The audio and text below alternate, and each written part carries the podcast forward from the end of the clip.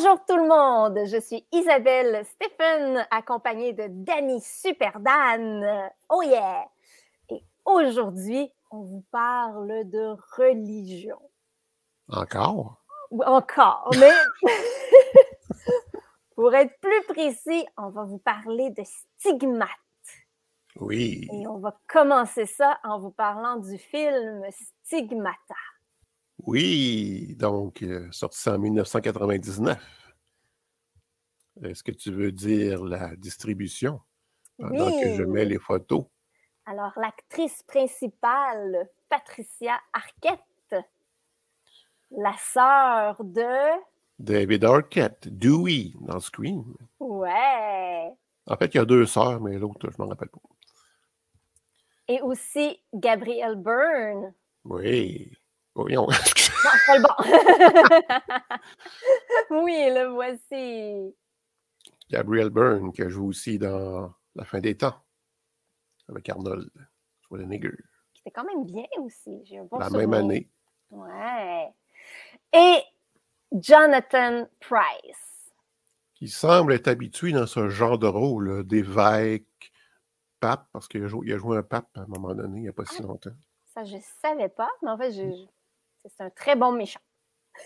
Oui, oui.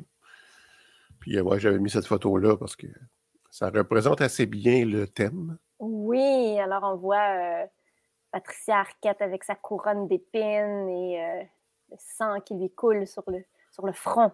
Ouais. Eh, mais si on se tapait la bande-annonce, Ah, mais quelle bonne idée! ça roule.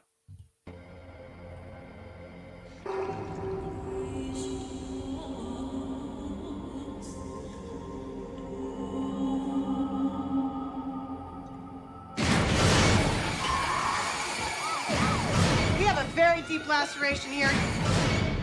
Both wounds are identical, the same size, same shape. You think I did this? What's happening in your life, Reiki?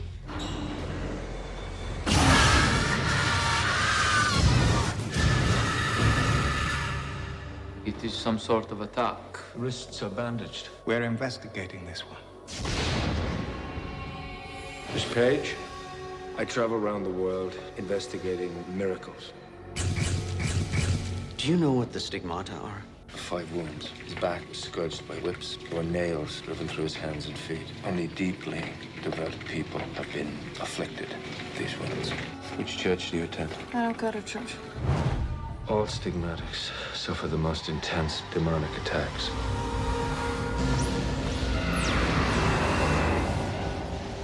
I wrote that. It's a form of Aramaic that hasn't been used for 1900 years. Problem is what it says.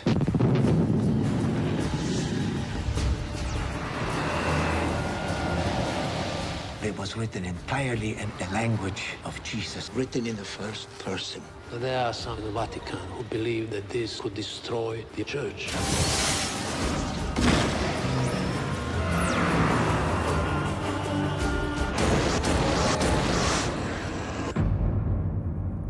Idea who you're dealing with. Who are you? Il messaggero non è importante.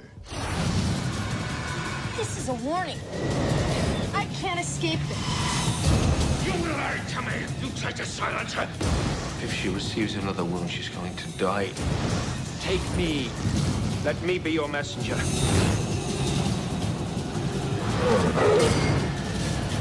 How's your faith these days, Father? Your faith these days?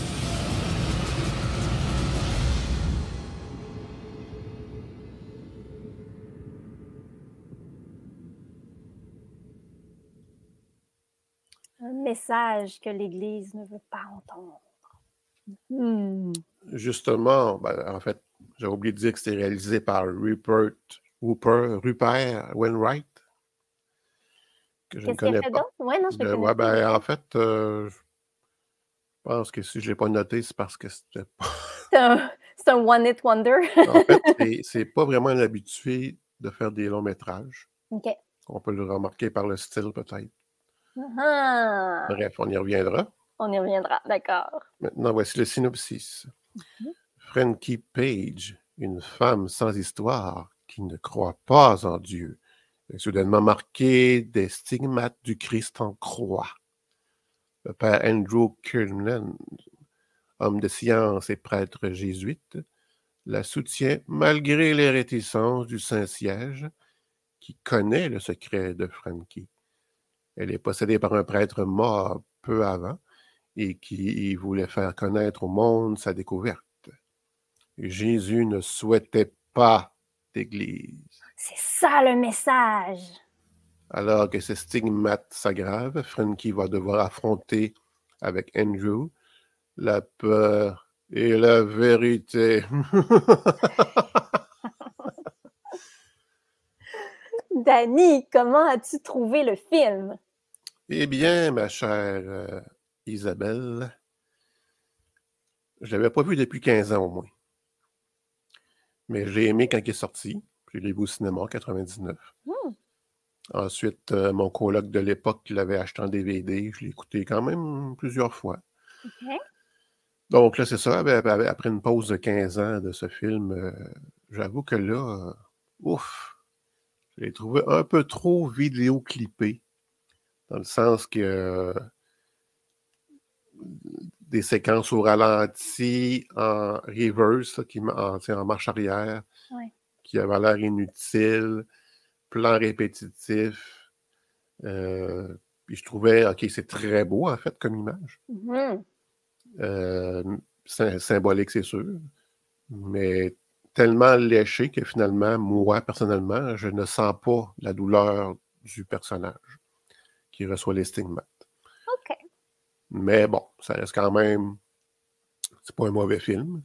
C'est très artistique. Et puis, euh, ben, c'est ça, les acteurs sont quand même corrects. euh, mais euh, j'ai mis une note à la dernière minute. Si vous voulez voir un film avec les blessures du Christ et que c'est vraiment gore, violent et réaliste, je vous conseille La Passion du Christ, De Mel Réalisé- Gibson, hein? réalisé par Mel Gibson. Ouais.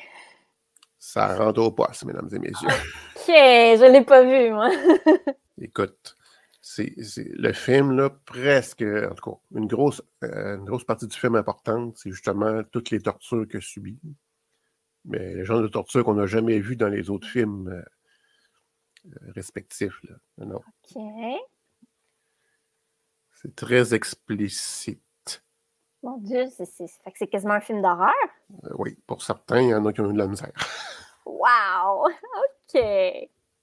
Et toi, ma chère, comment as-tu trouvé ce film, Stigmate? Et l'avais-tu déjà vu avant? Je ne l'avais pas vu et moi, j'ai vraiment, vraiment tripé. En fait, je pensais pas l'aimer à ce point-là. J'ai vraiment embarqué à 100% dans cet univers-là. Euh, j'ai aimé le style de montage vidéoclip, là, contrairement à toi. Euh, des images très léchées, très sanguignolantes, mais belles en même temps. Mais là, je me dis, peut-être si je le regarde dans 15 ans, ça va faire comme toi, puis là, je vais trouver ça tout moche. Je trouvais que c'était trop, là, mais Ben, en fait, je suis content que tu l'aies aimé. J'avais peur de me dire, oh mon Dieu, elle va me dire, mais qu'est-ce que c'est que ça? Ah non, non, ah, j'ai adoré, adoré. Puis, euh, tu sais, dans la scène du métro, là, où elle reçoit les coups de fouet, euh, ce, ce bout-là, j'ai eu l'impression que ça, ça l'air de faire vraiment mal, là. Tu vois, moi, ça a fait, oh mon Dieu, un prétexte, ça s'accroche après les, les, Ben oui. les, les, euh, les ganses pour justement avoir la position parfaite pour les coups de fouet. Ben, c'est Je me suis dit, qu'est-ce qu'elle était? mais non, mais c'est une image magnifique. Puis, euh, oui, c'est par exprès, mais en même temps, c'est l'homme qui la possède, qui la met dans cette position-là. Enfin, Mhm. dans ma tête, à moi, ça. Je n'ai pas senti plus la douleur. Bon, moi, j'ai trouvé le film extrêmement mystérieux et l'horreur était quand même bien présent tout au long. Euh, les effets spéciaux étaient très bien, la musique excellente. euh, puis le scénario, j'ai trouvé qu'il était quand même original. Tu sais, je savais pas trop où le film m'emmenait. Ouais. Et ma phrase préférée du film est dite par le prêtre scientifique. Mhm. Alors, il dit Le vrai miracle, c'est que les gens croient n'importe quoi. Ah. Oh, cette phrase m'a fait grand plaisir.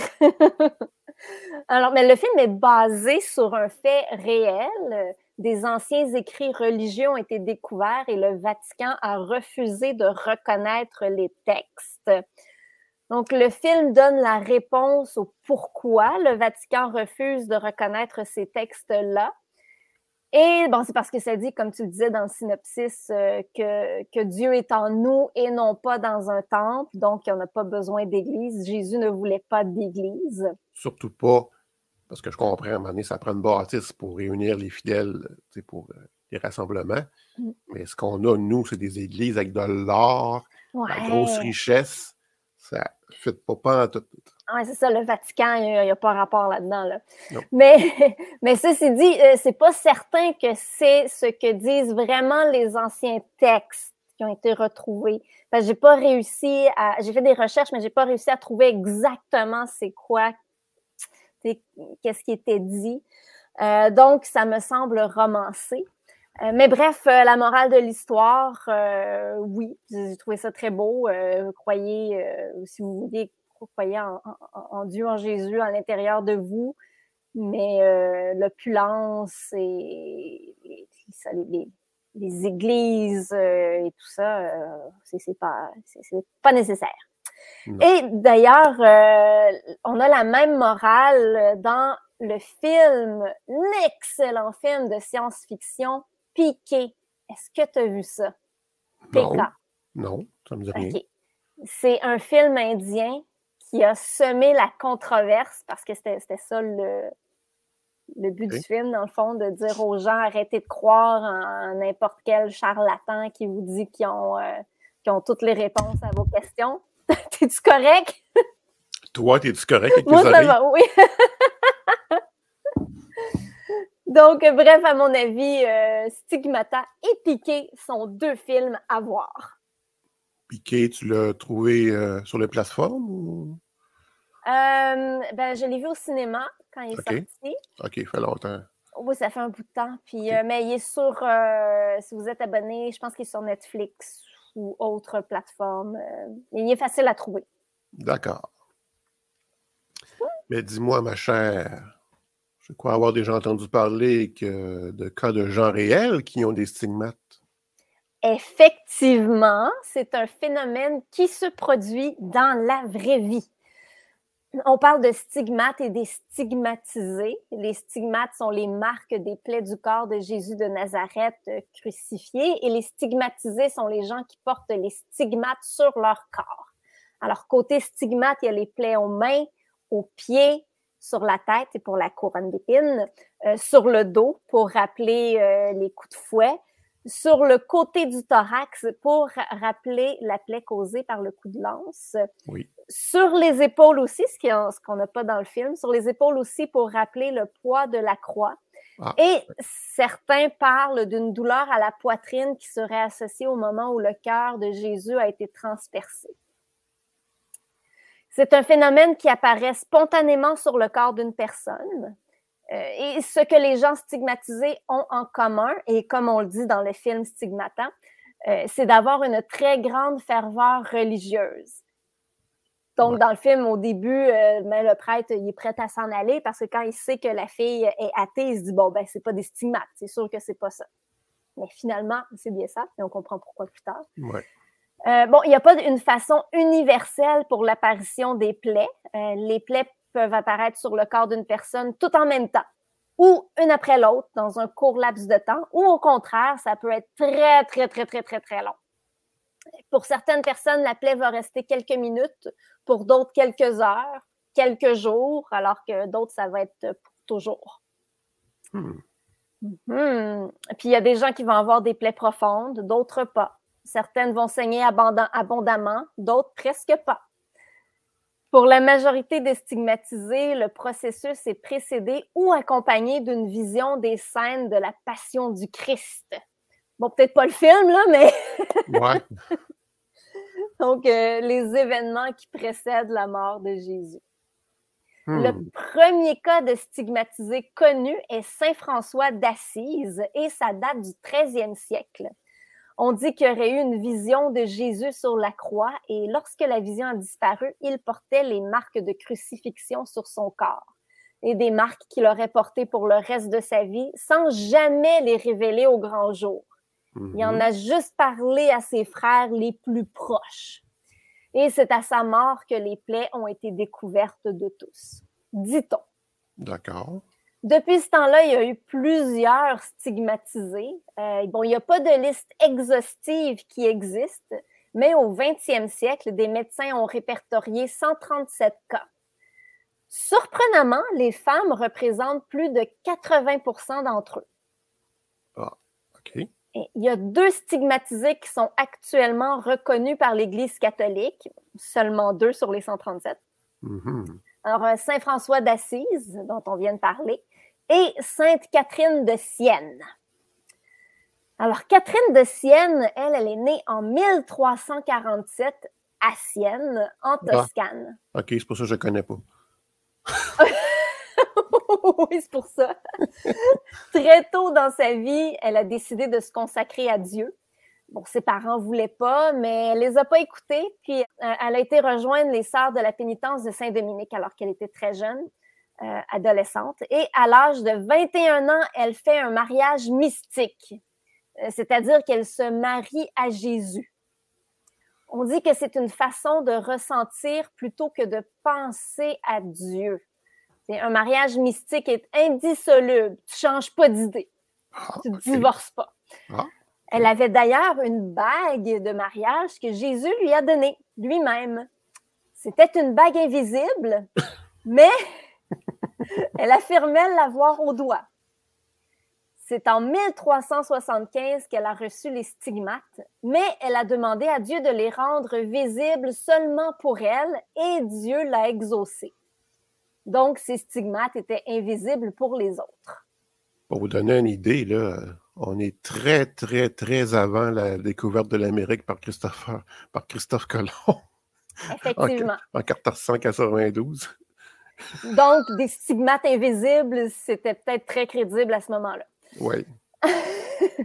un peu plus près de nous, un tout petit peu, il y a eu Padre Pio, né en 1887, qui est devenu célèbre pour ses stigmates qu'il a eu pendant la majeure partie de sa vie.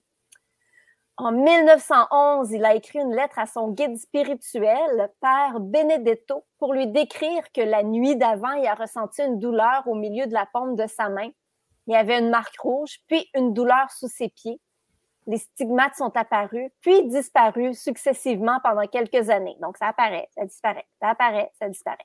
Puis, en 1918, les stigmates reviennent et là, ils restent pour les 50 prochaines années. Okay. Quand même. Et il y avait du sang qui coulait de ses plaies, du sang qui sentait le parfum des fleurs. Ouais, une odeur de fleurs, c'est quelque chose qui revient souvent. Oui, d'ailleurs, dans le film, euh, elle, sent souvent euh, les fleurs.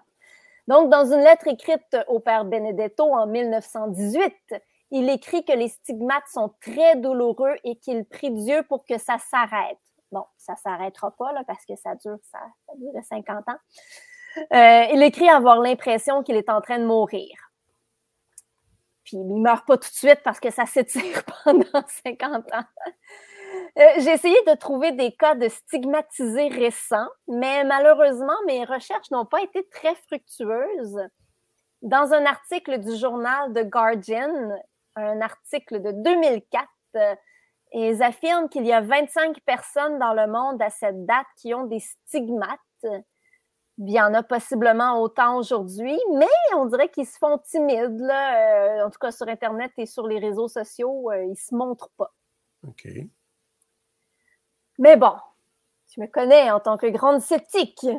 Alors, je me pose la question, est-ce qu'il y a vraiment des personnes qui se retrouvent spontanément avec les blessures de Jésus?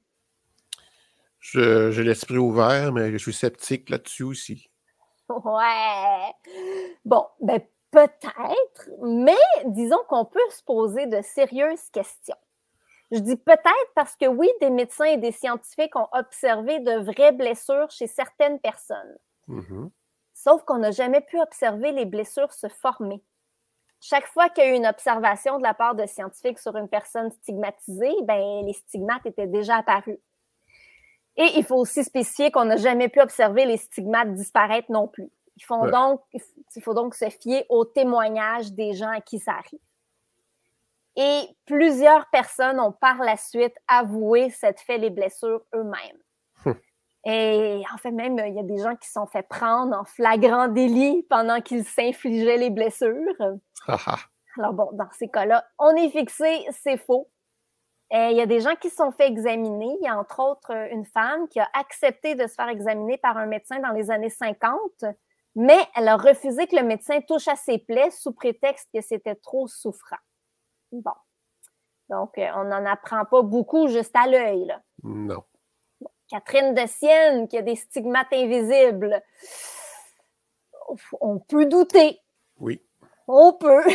Même s'ils disent euh, heureux ceux qui croient sans avoir vu.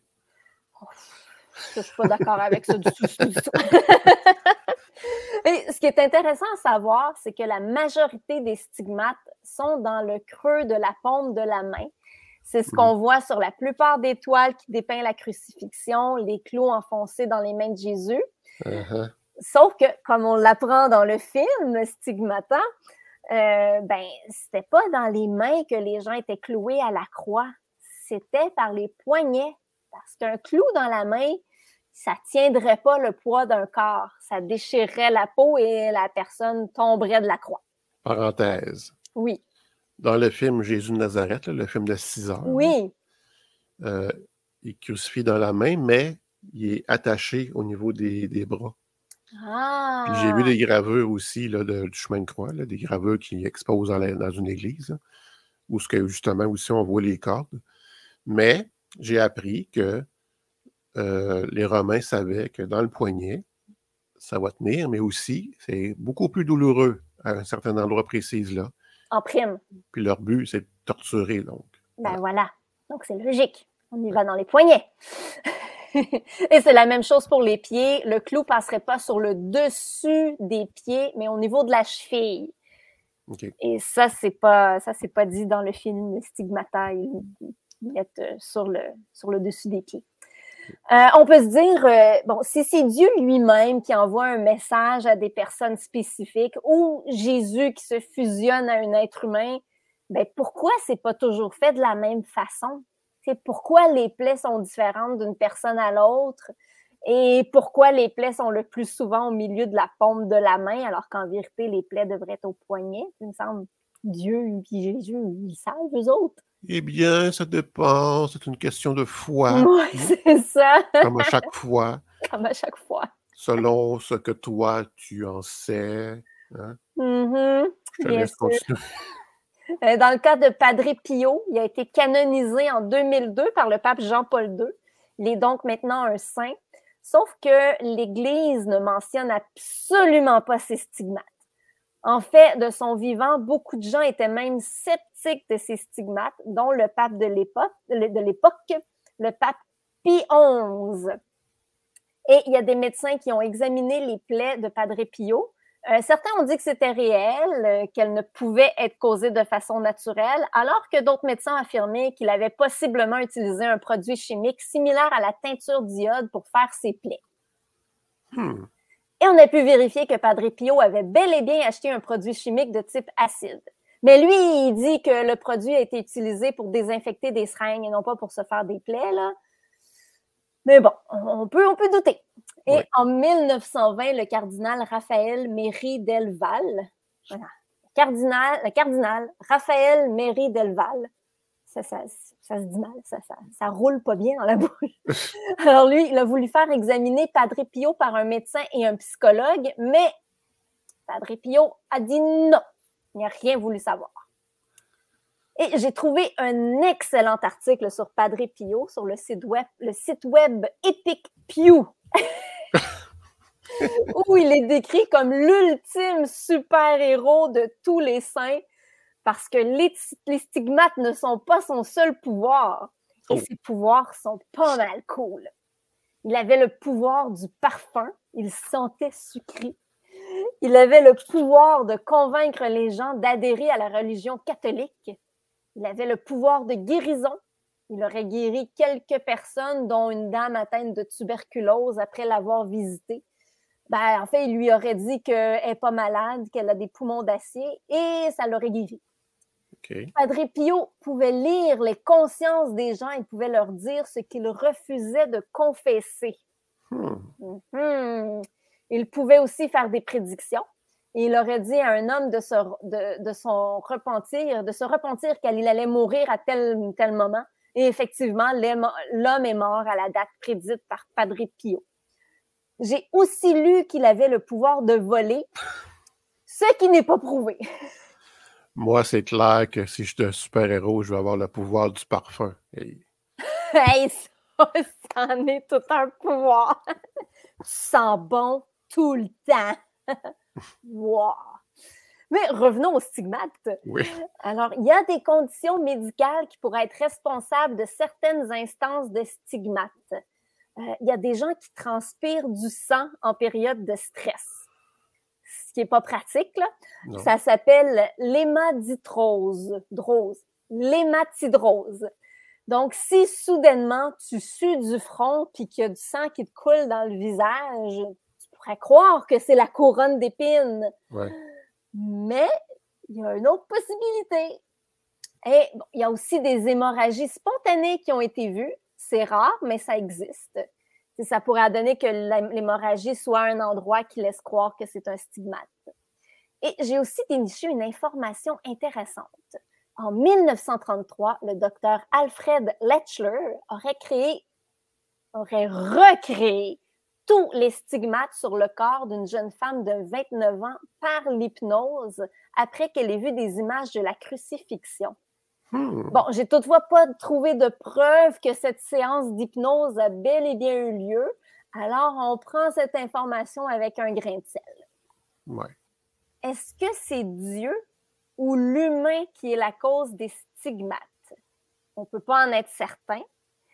Mais pour prouver que c'est un phénomène naturel ou pas, il faudrait surveiller les personnes 24 heures sur 24 pour étudier l'apparition et la disparition des plaies, Ouais. ce qui n'a pas été fait. Donc, euh, Pas évident. on peut pas être 100% sûr, mais on peut douter beaucoup, beaucoup, beaucoup, beaucoup. Ouais. Puis, tu sais, si euh, l'apparition est variable dans les fréquences, c'est-à-dire, euh, mettons que son 5 ans sans apparaître, euh, le 24 heures sur 24, il va être long. Ah oui, c'est sûr, c'est sûr. Ça va être quasiment le show Truman. Oui. Mais là, maintenant, c'est facile, là. Tu sais, téléphone cellulaire. Tu fais comme, oh mon Dieu, ça s'en vient, ça s'en vient. Puis tu te filmes. Puis là, tu vas voir des scientifiques. Là, tu dis, regardez ce qui s'est passé. Oui. Et étrangement, comme tu l'as dit, euh, ils sont timides sur les réseaux sociaux. Très, très, très timide. Ceci dit, Hmm.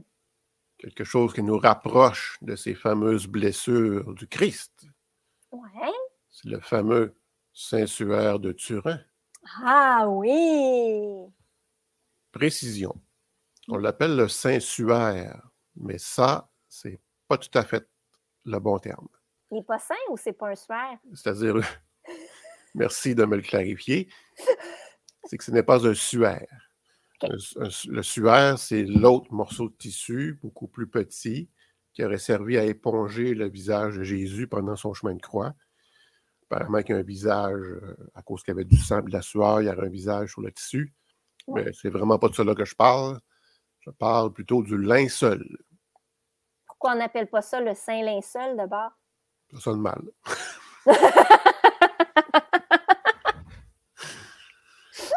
Alors, c'est un, un- un très long euh, morceau de lin, hein, du lin, dans le genre de tissu de l'époque, euh, qui servait à envelopper le corps au complet. Et là, bon, là, je vous en parle comme ça parce que je ne savais pas combien de temps l'émission prendrait avec euh, les sujets intéressants que tu nous parles. J'en avais beaucoup à dire, je suis désolée. Et de toute façon, le sujet était les stigmates plus. Mais ça, c'est un Mais non, petit mais c'est bonus. très intéressant, très, très, très intéressant. un petit bonus. Donc, euh, c'est ça, c'est un long tissu qui enveloppe le corps. Le corps mort. Le corps mort, bien sûr. Oui, OK. Donc, l'Église a en sa possession ce fameux Saint-Suaire. Turin, c'est la ville, en fait. OK. Euh, mais là, il n'est pas à Turin, il est à l'autre place. là, je ne sais plus. je pense qu'il est, à Paris. Je ne sais pas. En tout cas. Il voyage? Oui, c'est ça, il C'est voyage. ça le prêtre. De... OK. Donc, sur ce tissu, j'ai d'ailleurs une photo à l'appui, ben, même plus qu'une. On voit euh, l'empreinte. Euh, si vous voyez à Oh droite, au milieu à droite, là, il y a comme un visage.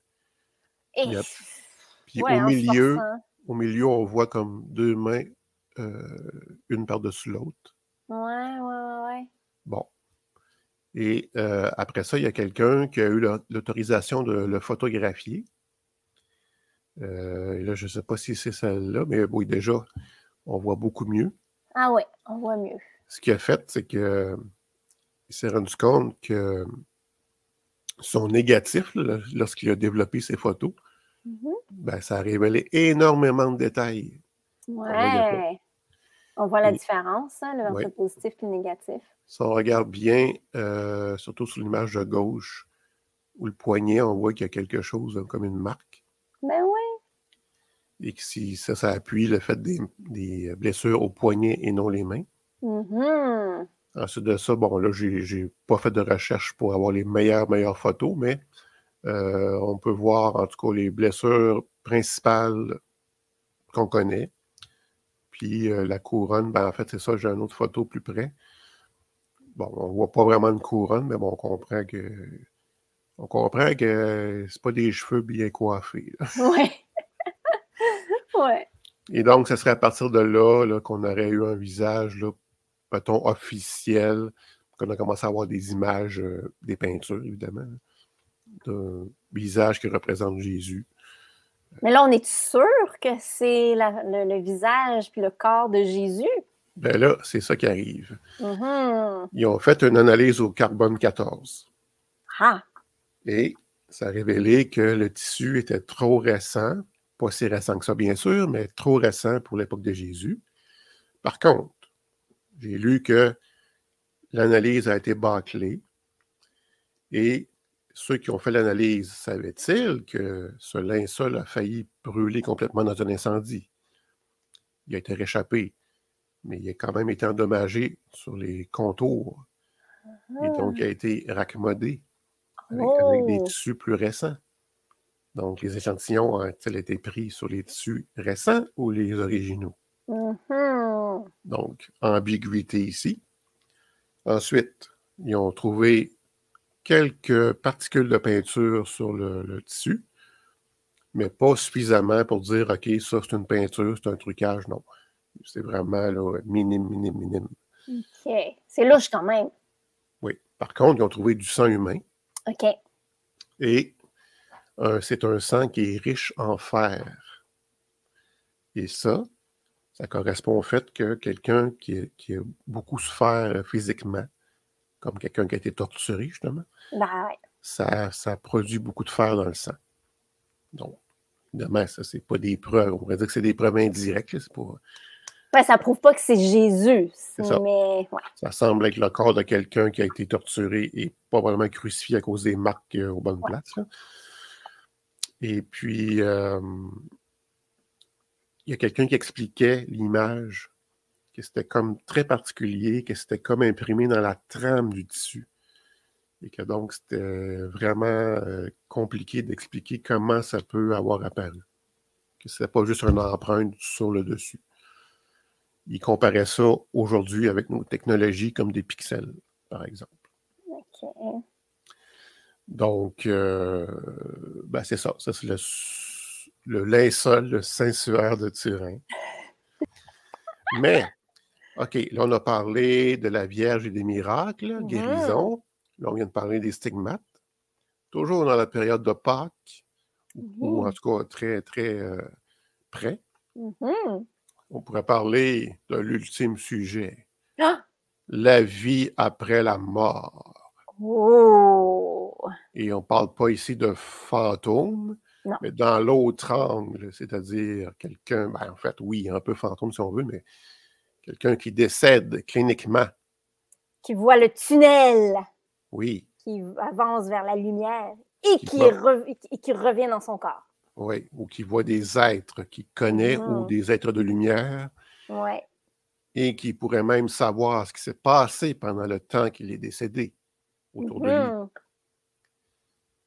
J'ai des petites recherches là-dessus très intéressantes. Moi aussi. Et pour la suggestion du film, Mhm. je suggère le film Flatliners. Oh, l'original. l'original, oui, D'accord, de 1990, je crois, de Joel Schumacher. parfait. J'ai très hâte. Moi aussi, ça va être très intéressant. Eh bien, merci hein, pour vos commentaires, pour ceux qui nous laissent des commentaires. C'est super Oui, on apprécie beaucoup. Très Puis si vous- motivant. Oui, puis si vous avez des, des demandes spéciales aussi, euh, des sujets que vous avez envie qu'on touche, euh, n'hésitez pas, des films, vous vous dites, OK, il faut absolument que vous voyez ce film-là, n'hésitez pas. Oui. Et vous pouvez nous rejoindre euh, très facilement sur euh, Facebook, euh, Instagram. Denis, tu es sur Instagram aussi? T'es-tu sur Oui. Instagram? Oui, Si tu oui, parles voilà. de nous personnellement, oui. Oui. On peut te trouver là. Euh, moi, j'ai mon site web isabellestephen.ca.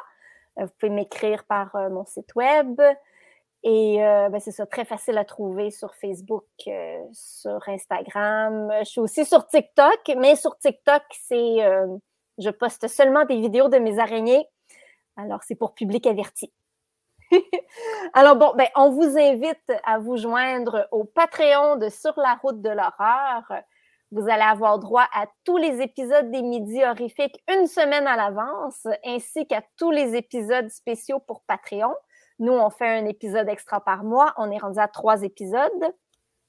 Oui. Et euh, vous allez aussi pouvoir voir les extras des autres podcasts des Midis horrifiques, comme par exemple le podcast Fan de marde, qui font des petits extras qui sont disponibles pour les Patreons seulement et sont, sont vraiment très, très drôles.